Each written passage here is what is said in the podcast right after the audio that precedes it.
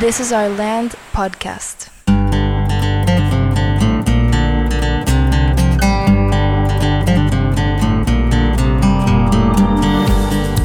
Esto es This is Our Land podcast. Conmigo está Alejandro. Hola. Yo me llamo Andreas. Y en la semana pasada, pues seguimos platicando sobre la construcción del conocimiento.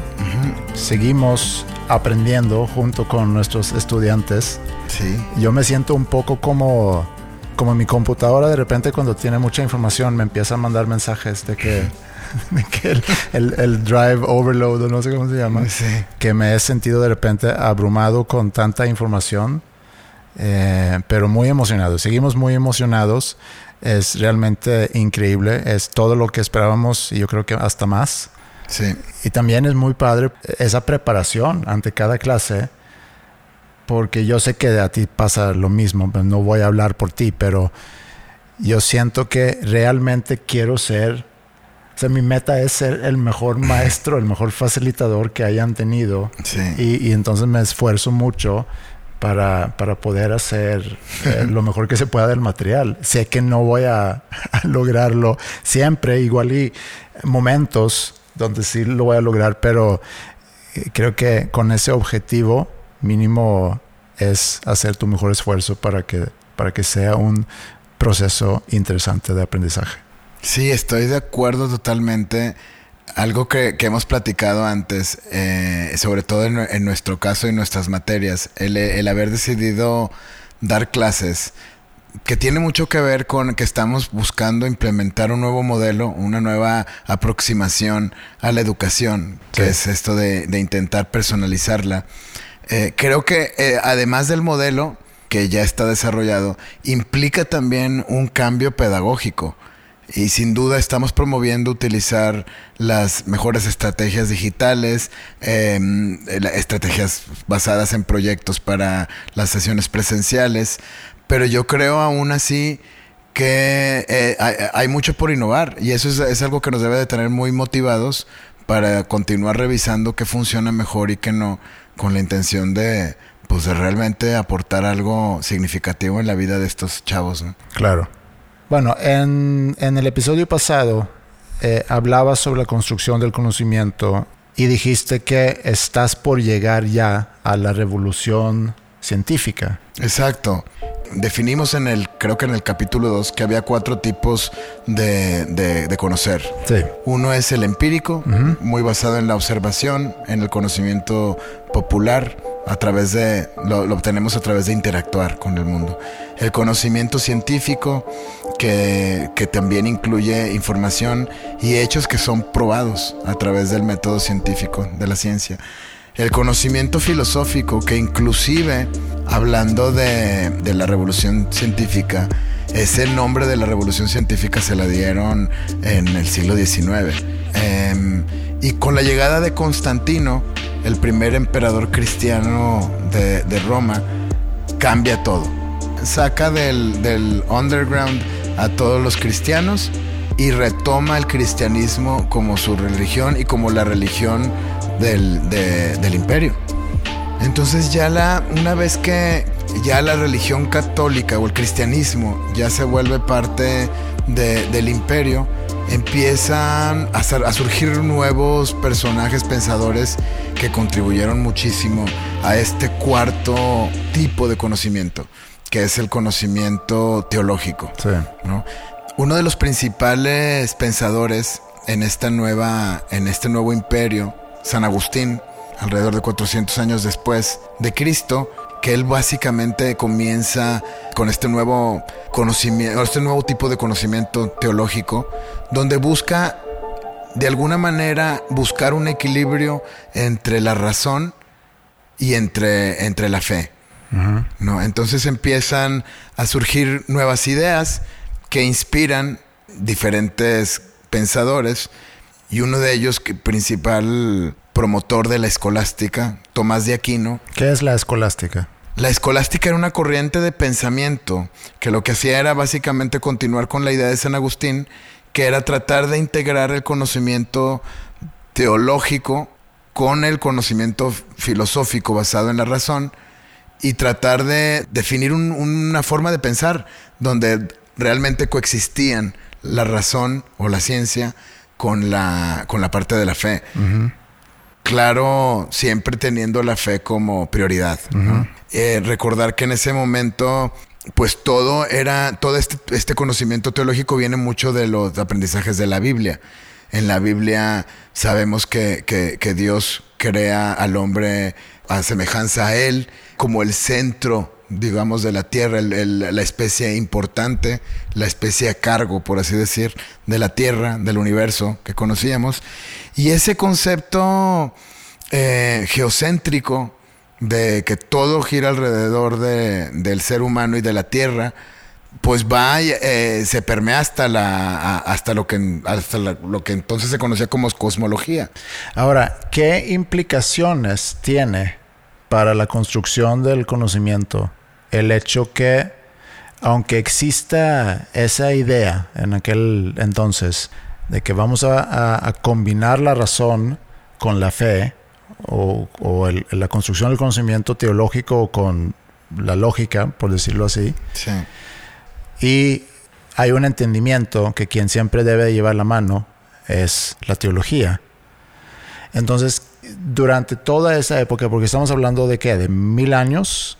Sí. ¿Qué sucede en esos mil años? Yo sé que estamos hablando de mucho, mucho tiempo, pero pudiéramos asumir que los avances científicos, aunque todavía no tenemos el método, pero los avances científicos no son tan grandes porque tienes un freno eh, a través de la teología. Sí, de alguna manera existe un límite que te pone la iglesia donde ya se definieron ciertas cosas, como por ejemplo el concepto del geocentrismo, donde el centro es el ser humano y la Tierra. Y fue en, los 1500 cuando Nicolás Copérnico eh, estableció que la Tierra giraba sobre sí misma, introdujo el concepto heliocéntrico. mediante la observación pudo darse cuenta que la Tierra giraba sobre sí misma una vez al día y que una vez al año daba una vuelta completa alrededor, alrededor del Sol. Y eso pues no estaba muy bien visto y terminó con, pues terminaron encarcelando a Copérnico. Es este, eventualmente unos, unos años después retoma Galileo Galilei eh, estas observaciones, amplía y puede demostrar a través de, sobre todo de nuevos avances tecnológicos como el telescopio, todo lo que, lo que de alguna manera Copérnico hablaba, lo podía demostrar y ya lo podías ver. Ya no era un concepto, la luna, por ejemplo, no era un concepto metafísico como lo proponía Aristóteles. Ya él podía observar, Galileo Galilei podía observar las montañas y los cráteres. Ya era algo real. Y eso cambia y sobre todo reta al, al, sistema de pensamiento formal de la época de una manera pues muy radical.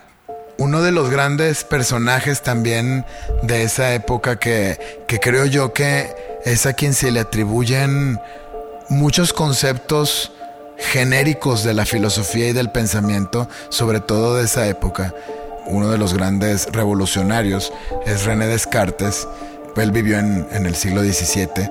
Es un filósofo que además es físico, es matemático, considerado uno de los padres de la filosofía moderna, tuvo mucho que ver con, la, promoción del método científico. Em, él introdujo un concepto que de alguna manera tiene mucho que ver con las habilidades del siglo XXI, con el concepto este de básicamente del pensamiento crítico. Él trajo a la mesa un, literalmente se llamaba duda radical y casi que se volvió como un deporte de cuestionar, cuestionar todo lo que estamos y, básicamente cuestionar al pensamiento teológico. Por, ejemplo, decía Aristóteles todo el en su, en su teoría del conocimiento que todo el aprendizaje comienza a través de los sentidos y él cuestionaba, pero ¿cómo puede ser? Y es algo que platicábamos la semana pasada con los estudiantes. Es cómo tú puedes, y lo, hemos, yo me imagino que todo el mundo lo hemos pensado, cómo podemos definir que el color naranja es naranja y cómo real, si realmente estamos viendo el mismo tono o si más bien nos dijeron Y entonces estamos suponiendo que ese es el color naranja, aunque no sea igual. Entendemos que la manera en que percibimos, pues está completamente eh, vulnerable en función de, tu, de lo que vas aprendiendo y de tu entorno. Relacionado a eso, porque también lo platicamos en la semana sobre las creencias, hablando de la moral y hablando sobre las creencias y las conductas, los comportamientos, lo que define una sociedad. No quiero desviar el tema, pero eh, como relacionarlo nada más. Yo les dije en su momento, no es una coincidencia que la mayoría de los mexicanos son católicos, eh, porque es algo que, que han aprendido. Sí. Entonces te vas formando en esa religión y por ende terminas eh, pues creyendo en, en, claro. de esa manera. Y, y, eso lo podemos llevar a lo que sea. Y eso es lo que Descartes empieza a, a cuestionar. Sí. Y eh, llega un momento, se me hace Descartes, a decir, ahora voy a ponerme en ceros, no voy a creer en absolutamente nada y voy a empezar a observar y si yo lo puedo comprobar, entonces lo voy a tomar como un conocimiento propio. Exacto. Sí, y, empieza, yo me imagino que es, pues es como un juego. Y, es un juego bien eh, que realmente te pone a pensar. Entonces, lo, lo, que introduce Descartes con esta duda radical, pues nos lleva a cuestionarnos cosas que, que, que, que a lo mejor no se valían, por un lado, y por otro lado, pues ni se te ocurrían, porque ya estaba muy delimitado el área donde explorar. A final de cuentas, él concluye y dice, de todos los cuestionamientos que he hecho, lo único de lo que estoy seguro es que pienso y por lo tanto existo. Que es la frase, pues básicamente una de las, de las frases de la filosofía, ¿no? Sí. Cogito ergo sum. Sí. Yo eh, no sé si lo dijo Descartes.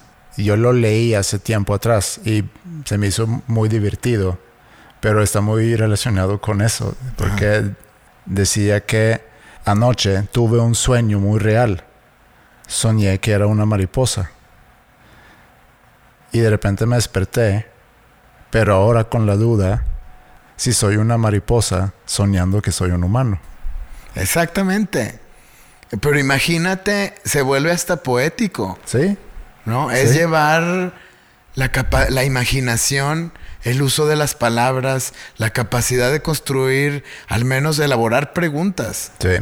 Y eso es algo que hemos fomentado mucho, estamos fomentando mucho. Que lamentablemente, y no sé por qué, pero en el sistema educativo entiendo que no se trata de cuestionar por cuestionar. Sí. Eh, un poco lo que platicamos en el episodio pasado, de estos que cuestionan y quieren crear conspiraciones, pero sin ir más allá. Claro. Que es muy diferente a quien por curiosidad pregunta para conocer. Y eso es lo que nosotros fomentamos mucho. Es muy necesario cuestionar y hacer preguntas, pero también a la vez utilizar tu lógica. Y eso es algo que yo voy a ver mucho en esta semana, el cómo podemos usar nuestra lógica para argumentar, para eh, debatir, para construir puntos de vista basándonos en una lógica.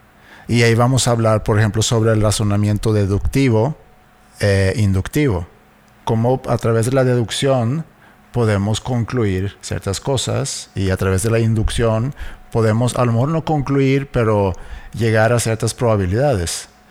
Eh, por ejemplo, en lo deductivo es que, como decías bueno, relacionado con lo que decía Descartes, pero todos los humanos son mortales, yo soy un humano, por ende soy mortal. Es el razonamiento deductivo. Inductivo sería, por ejemplo, eh, la gran mayoría de los hombres mexicanos tienen ojos de color café.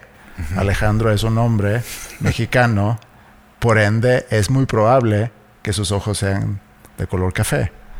Pero el, entender esos conceptos, que a lo mejor suena muy básico, pero entender la importancia de la lógica y entender que realmente necesitas armar bien tus argumentos y siempre buscar ir más allá y con una disposición de poder construir sobre las ideas de los demás, que es algo que mencionaste también que a final de cuentas todos los pensadores retoman y retoman ideas del pasado, pero obviamente ya más informados porque cada vez sabemos más sobre, sobre nuestro entorno, sobre el universo inclusive, y tenemos acceso a tecnología, lo cual nos permite ir descartando ciertas cosas y construir para llegar a nuevos conocimientos. Exacto, y de alguna manera ese es nuestro trabajo ahora en la prepa. Nosotros retomamos ideas de otros eh, grandes pensadores con la intención de inspirar a estos estudiantes a que construyan